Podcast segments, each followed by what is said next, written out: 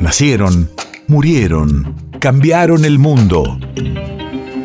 En Nacional Doc, siempre es hoy. Siempre es hoy. 27 de marzo, 1901.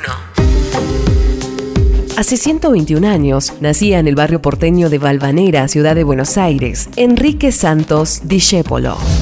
Radio de la memoria. A diferencia de otros creadores populares, Discepolo fue siempre consciente de sus aportes. Podría incluso asegurarse que toda su producción artística está articulada por estilo común, un cierto aire o espíritu discepoliano que la gente reconoce inmediatamente, con afecto y admiración, como si su obra, más de una vez definida como profética, expresara el sentido común de los argentinos. ¿dónde estás?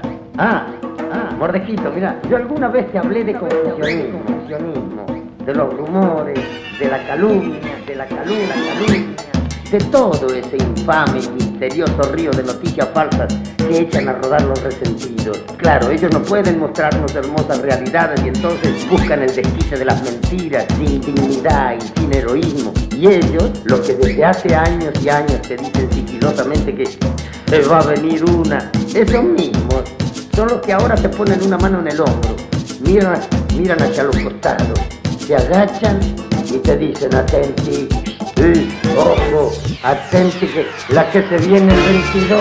¿Y qué se viene el 22? El 22. Vos vas a ver la que se viene el 22.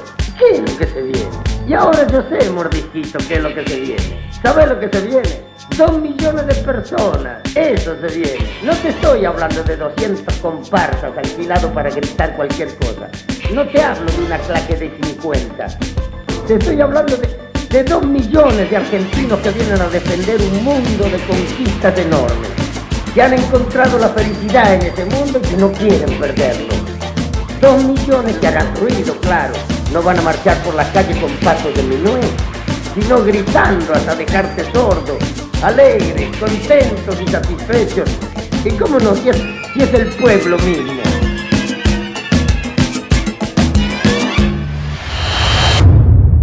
País de efemérides.